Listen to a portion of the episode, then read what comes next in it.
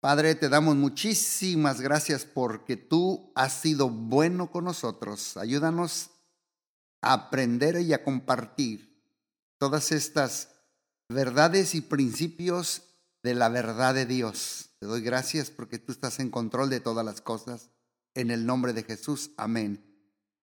Así como escuchan, siempre estamos agradecidos porque Dios sigue trabajando en nosotros el hacer como el querer de su buena voluntad. Hoy voy a comenzar con el tema de cómo vencer la mentalidad de víctima. Voy a hablar de las víctimas. Voy a hablar de la mentalidad de víctima. Recuerden que todas estas enseñanzas que estoy dando, eh, estoy hablando sobre la desintoxicación de nuestra mente, el detox de nuestra mente, porque si tú quieres cambiar tu manera de vivir, tienes que cambiar tu manera de pensar. Repito, si queremos cambiar nuestra manera de vivir, necesitamos cambiar nuestra manera de pensar. Por eso hoy voy a hablar de cómo vencer la mentalidad de una víctima.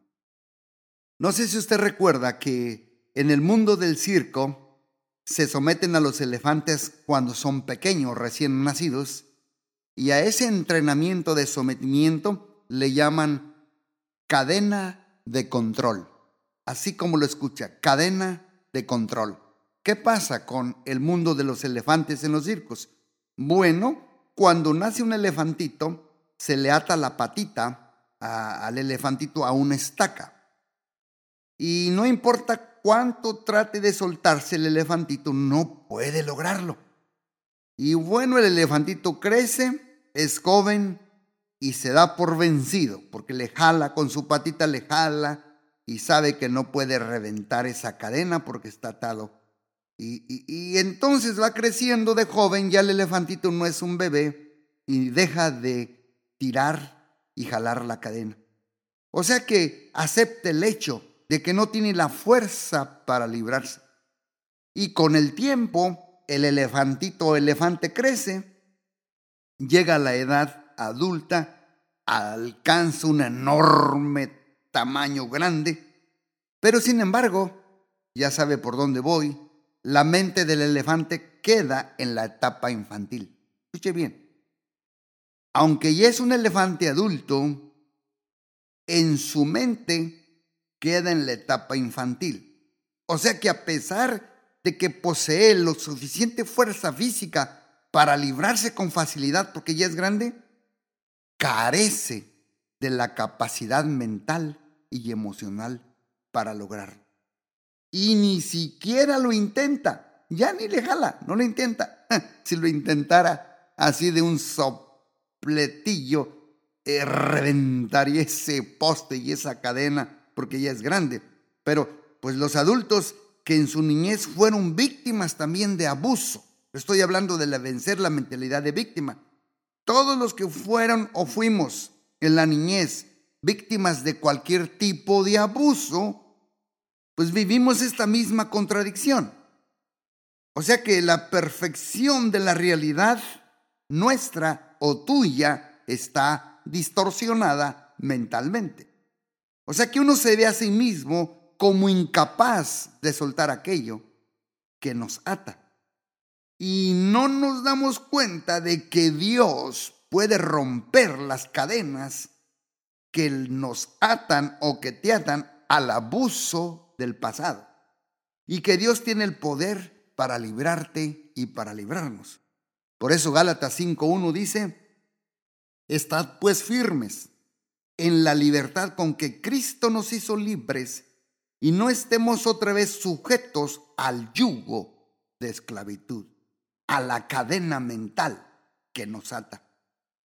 Y quiero decirles las definiciones de, de quién es una víctima. Pues una víctima es una persona tratada de manera abusiva. O sea que la persona que ha sido descuidada, por ejemplo, por su esposo o su esposa, si fue alcohólico, alcohólica, o por los padres adictos al trabajo. También otra definición es que una víctima es una persona que ha sido timada o engañada. O sea, es víctima de robo o de prácticas deshonestas. Y también una víctima es una persona que ha sido lastimada, destruida o sacrificada. O sea que puede ser que fue víctima de incesto, violencia doméstica, violación al abuso debido a un ritual satánico, etcétera, etcétera. Así es que víctima es una persona sometida a la opresión, sufrimiento eh, o atadura. Víctima de cualquier tipo de abuso emocional, mental, físico o sexual, etcétera, etcétera. Y aquí una pregunta es, ¿acaso ve Dios el dolor de mi corazón? Pregunta la víctima. Sí, Él ve tu dolor y lo toma muy en serio. Si tú fuiste molestado de cualquier tipo de abuso. Así es que, mira lo que dice el Salmo 10, 14. Tú lo has visto, oh Dios, porque miras el trabajo y la vejación para dar la recompensa con tu mano. A ti se acoge el desvalido. Tú eres amparo del huérfano. Claro que sí. Dios ve el dolor de mí o tu corazón. Así es que, ¿quiénes son víctimas según la Biblia? Bueno, la palabra hebrea en el Antiguo Testamento se refiere a, que se refiere a víctima es chel, Y esto significa desventurada o desventurado, infortunado o desgraciado. Y para eso hay una cita bíblica que te puede ayudar mucho. Dice, se sienta en acechos cerca de las aldeas, en escondrijos mata al inocente sus ojos están acechando al desvalido. Salmo 18. Y en el Antiguo Testamento, las diferentes traducciones para víctima son, escuche, herido, la víctima, los muertos, los accidentados, los que perdieron la vida, los despreciados, los heridos y los masacrados. Estas son las diferentes traducciones para víctima una persona herida, o la víctima, o los huérfanos, los heridos, los despreciados, los accidentados, los que perdieron la vida y los masacrados. Isaías 53:5 dice, mas Dios Jesús fue herido por nuestras rebeliones, molido por nuestros pecados, y el castigo de vuestra paz fue sobre él, y por sus llagas nosotros fuimos curados. O sea que Dios no quiere que vivamos más con la mentalidad de víctima, sino con la mentalidad de victoriosos. Víctimas no, sino victoriosos en el nombre poderoso de Jesús. Un ejemplo bíblico de una víctima, Tamar. En segunda de Samuel, capítulo 13, Tamar, la hija del rey David, usted sabe, fue víctima de una horrenda violación perpetrada por su propio hermano Amón. Fue la, eh, fue la inocente víctima del deseo egoísta y desenfrenado de su hermano Amón. Y se, eh, fue medio hermano para mejor, para, para que mejor usted lo entienda. Fue su medio hermano Amón. Y según el trágico relato, Tamar fue probablemente agredida, pues Amón nunca recibió castigo. Su papá, el rey David, nunca actuó a favor de ella. Es más, nunca lo disciplinó nunca lo castigó. Por eso ya usted recuerda después su hermano Absalón, el hermano de Tamar, él se vengó y lo mandó matar. Así es que los pecados de lujuria, adulterio y asesinato mm, lo sufrió mismo David, lo alcanzaron de nuevo a través de los horribles actos de su propio hijo, Absalón. Así es que Dios ha dotado a cada persona de la capacidad de escoger entre lo bueno y lo malo. En ocasiones Dios permite grandes sufrimientos o dolor para que las personas dirijamos nuestra mirada hacia Él y nos volvamos de nuestros pecados. Sin embargo, pues por medio de las tormentas de la vida y las circunstancias de las que somos víctimas, Dios promete darnos de su gracia y de su bondad para aprender de su misericordia. Déjeme hacerle un pequeño examencito para ver si usted no está en esta situación de mentalidad de víctima. ¿Tienes dificultad para pedir la ayuda de otros? Esta es una mentalidad de víctima, cuando tienes dificultad para pedir la ayuda de los demás. ¿Haces favores a otras personas aunque sabes que no deberías hacerlo? Estoy hablando de la mentalidad de víctima. ¿Evitas pedir a la gente algún objeto que tú le has prestado y luego dices, no, es que me da pena, pues ¿cómo se lo pido? Mejor que se lo deje. ¿Tienes dificultad para recibir una palabra sincera de felicitación? ¿Necesitas en gran manera que otros te aprueben? ¿Siempre haces más de lo que te corresponde en un trabajo de equipo?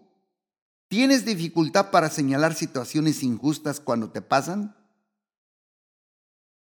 ¿Dices que sí a lo que desearías decir que no? ¿Es para pensarlo? Entonces aquí hay una pregunta, ¿cómo puedo dejar de complacer a toda la gente? Bueno, pues comienza por reconocer la verdad acerca de ti mismo, estudiando la palabra de Dios y pedirle a Dios que abra tus ojos y tu mente a su verdad de la palabra y comiences a buscar la aprobación de Dios según la Biblia y dejar la aprobación de los hombres. Gálatas 1.10, mira lo que dice, ¿busco ahora el favor de los hombres o el de Dios? ¿O trato de agradar a los hombres? Pues si todavía agradar a los hombres, no sería siervo de Cristo, está diciendo aquí el apóstol Pablo. Qué tremendo, ¿no? Déjeme hablarte sobre síntomas de la mentalidad de víctima.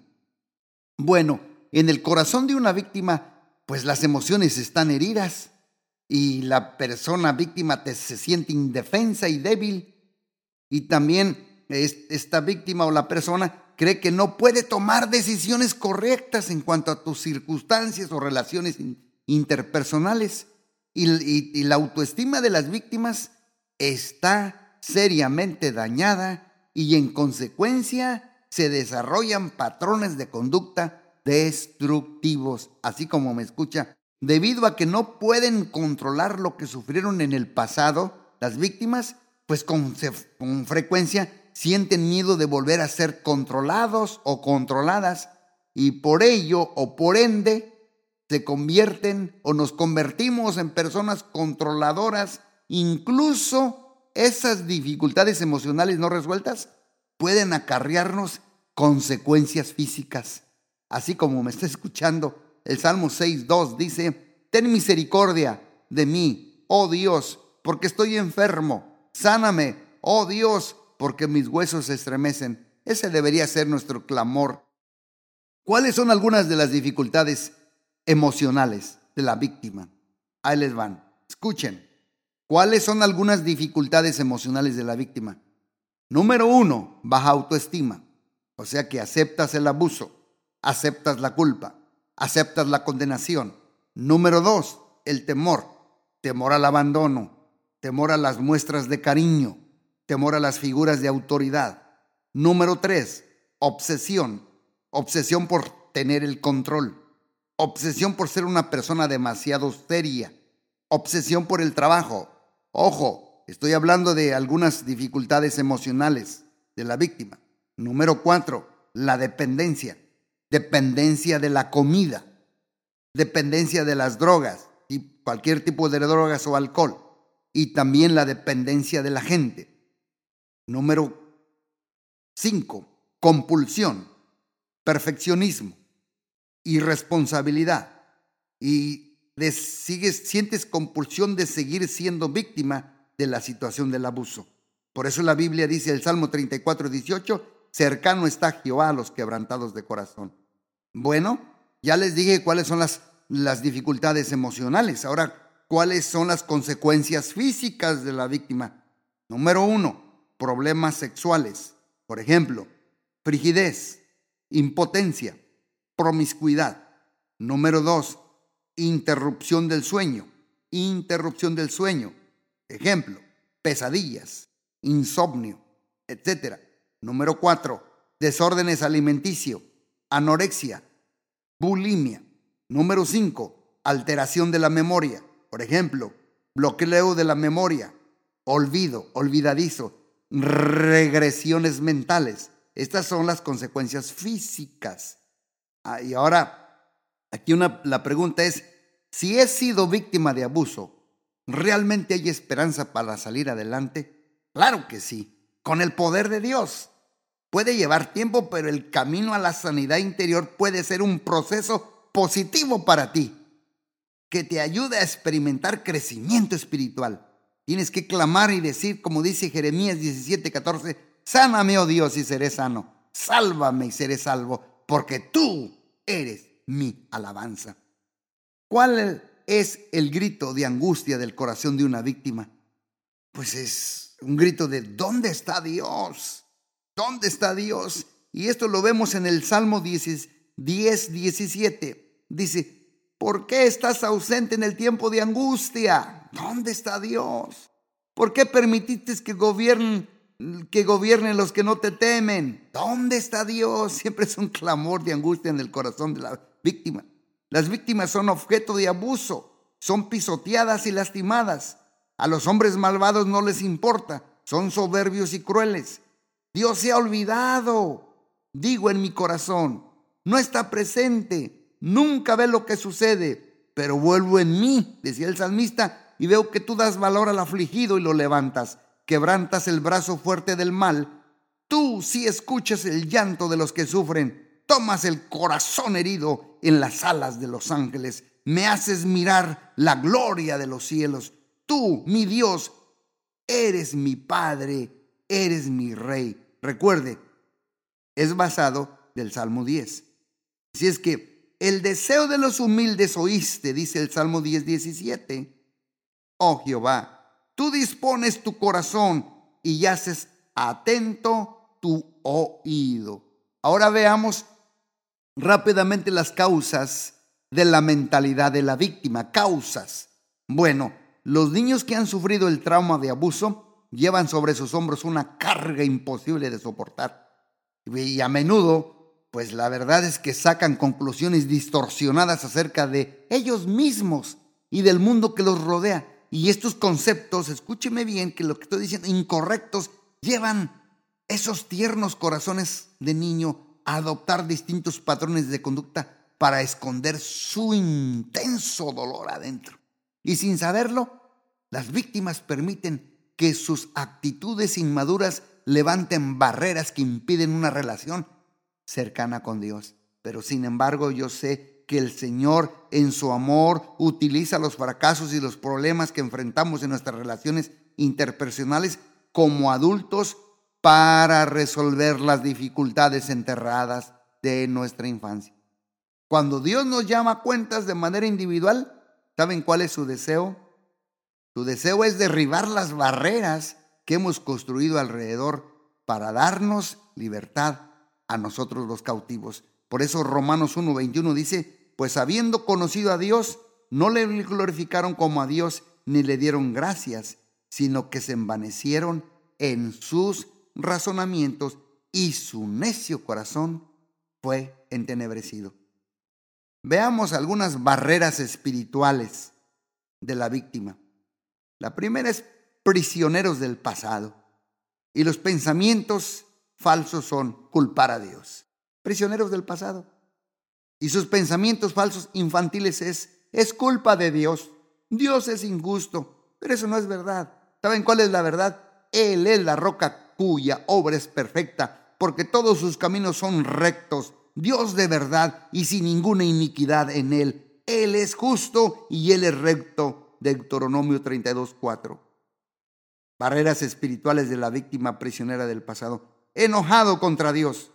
¿Cómo pudo permitir que Dios me, que, que me sucediera a mí lo que me pasó? A Dios no le importa lo que me sucede o lo que me sucedió. Ah, pero no, la verdad es que justo es Dios en todos sus caminos y misericordioso en todas sus obras. Barreras espirituales y prisioneros del pasado de la víctima falta de confianza en Dios. No puedo confiar en Dios. No creo en Dios. Ah, la verdad es esta. Fíate de Jehová de todo tu corazón y no te apoyes en tu propia prudencia. Proverbios 3:5. barreras espirituales de las víctimas prisioneros del pasado es miedo de Dios. Le tengo miedo a Dios. Quiero huir de Dios. Pero no. El Salmo 27.1, la verdad dice, Jehová es mi luz y mi salvación. ¿De quién temeré? Jehová es la fortaleza de mi vida. ¿De quién he de atemorizarme? Y por último, barrera espiritual, prisionero del pasado de la víctima. Los pensamientos falsos de él son duda del amor de Dios. Y sus pensamientos infantiles son, realmente Dios no me ama. No merezco el amor de Dios. Pero ¿cuál es la verdad? Jehová se manifestó a mí hace ya mucho tiempo diciéndome, con amor eterno te he amado, por tanto te prolongué mi misericordia. Y barreras emocionales de los prisioneros del pasado de las víctimas. Ya les expliqué ahorita las barreras espirituales, ahora las emocionales. Mira sus pensamientos falsos, amargura. Y sus pensamientos infantiles, desearía no haber nacido en esta familia. Desearía ser, otra ser de otra persona. ¿Cuál es la verdad? Mirad bien, no sea que alguno deje de alcanzar la gracia de Dios, que brotando alguna raíz de amargura te estorbe y por ella muchos sean contaminados. Hebreos 12, 15. Pensamientos falsos de la víctima, culpa falsa. Todo esto es por mi culpa. No debo decir nada o me meteré en problemas. Pero la verdad es esta. He aquí, tú amas la verdad en lo íntimo y en lo secreto me has hecho comprender sabiduría. Salmo 51, 6. Pensamiento falso de la víctima, la vergüenza. Algo anda mal en mí, como que algo anda mal en uno. Soy una persona mala. No, mira la verdad. Te alabaré porque formidables y maravillosas son tus obras. Estoy maravillado y mi alma lo sabe muy bien. Salmo 139, 14. Pensamientos falsos, las, las barreras emocionales de víctimas prisioneros del pasado es la falta de perdón. Y los pensamientos infantiles de él, ¿cuáles son de la víctima? Nunca los perdonaré. Desearía estar muerto, pero la verdad es, cuando estéis orando, perdonad. Si alguien tiene algo contra ti, para que también tu papá, Padre te, que está en los cielos, te perdone vuestras ofensas. Marcos 11:25. Otro pensamiento falso de la víctima es el temor. ¿Qué pasaría si alguien se entera? ¿Y si alguien me lastima otra vez? No, mira la verdad. ¿Cuál es la verdad? Busqué a Dios y Él me oyó y me libró de todos mis temores. Salmo 34, Barrera emocional, prisioneros del pasado de las víctimas. ¿Cuál es su pensamiento? Desesperanza. Las cosas nunca han sido buenas. La vida no se mejora. No, mira la verdad. Hubiera yo desmayado si no creyese que veré la bondad de Dios en la tierra de los vivientes. Aquí vamos a ver la bondad de Dios. Y por último, el último pensamiento falso de una barrera emocional del prisionero del pasado de la víctima es el egocentrismo. ¿Y cuál es su pensamiento infantil? Nunca me divierto ni disfruto la vida como los demás. No puedo pensar en otra cosa que mi infelicidad. Pero mira la verdad, porque yo sé los pensamientos que tengo acerca de vosotros, dice Jehová, pensamientos de paz y no de mal, para darte el fin que tú tanto estás esperando. Y bueno, a medida que las víctimas de abuso infantil crecen, pues tratan de sobreponerse a su tragedia e intentan ver la vida de diferente manera. Pero entierran el pasado y comienzan a buscar satisfacción persiguiendo sus metas tales como servir a Dios, el matrimonio, la paternidad, la maternidad, el éxito financiero, logros personales. Pero déjenme decirles algo. Infortunadamente los patrones que se desarrollan para poder sobrevivir aún están arraigados en nuestra personalidad y se erigen como una muralla de acero alrededor de las heridas emocionales y nos impiden al corazón ser vulnerable y sincero y sensible para desarrollar relaciones profundas con los demás. Y aunque el anhelo del corazón es experimentar el amor maduro, pues para todas las víctimas es aterrador el solo pensar en volver a acabar en su corazón apagado. Por eso Jeremías 17:9 dice, engañoso es el corazón a todos y perverso, ¿quién lo conocerá? Ya con esto voy terminando. ¿Cuál es la raíz del problema? Bueno, pues que las personas que siguen esclavizadas por la mentalidad de víctima no pueden ser libres. siguen pensando que son incapaces de cambiar su situación de abuso y ésta los sigue controlando y rehusan asumir la responsabilidad de promover su recuperación emocional y crecimiento. Esta es la raíz del problema y la cual es su creencia equivocada. Mi pasado es sumamente doloroso, dicen. No tengo la fuerza para cambiar. Además no tengo lo que se requiere para salir de esto. Otros pueden, yo no. Me paraliza el temor a ser descubierto descubierta como un fracaso. Y termino con la creencia correcta. Soy hija, soy hijo de Dios. Cristo vive en mí y me da el poder que necesito para cambiar. Entrego mi temor al fracaso en sus manos de Jesús y acepto la responsabilidad para trabajar y para vencer el pasado, porque sé que Dios es fiel. Él lo hará. Veré la bondad de Dios en la tierra de los vivientes. Y como dice segunda de Pedro 1.3, como todas las cosas que pertenecen a la vida y a la piedad, nos han sido dadas por su divino poder mediante el conocimiento de aquel que nos llamó por su gloria y su excelencia. Y primera de Timoteo 5:24 dice, fiel es el que os llama, el cual también lo hará. Padre, te doy gracias porque tú nos has hablado directamente al corazón y sabemos que somos hijos de Dios y que tú vives en nosotros y que nos das el poder que necesitamos para cambiar esta mentalidad de víctima. Entregamos el temor de nuestro fracaso en tus manos y aceptamos la responsabilidad para trabajar y vencer el pasado, porque sabemos que eres fiel, tú lo harás. Tu bondad es infinita y tu amor nunca se separará de nosotros. Te damos gracias por todo en el nombre poderoso de Jesús y decimos, yo soy un victorioso y no una víctima en el nombre de Jesús. Dios les bendiga muy ricamente.